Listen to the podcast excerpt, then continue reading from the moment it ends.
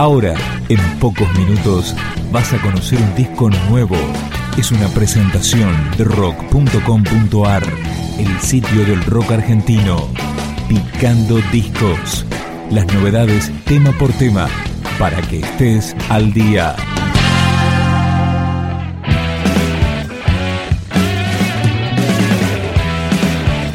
Monzón del Rock debuta discográficamente con su disco homónimo. Empezamos con un cover de Invisible. Lo que nos ocupa es esa abuela, la conciencia que regula el mundo.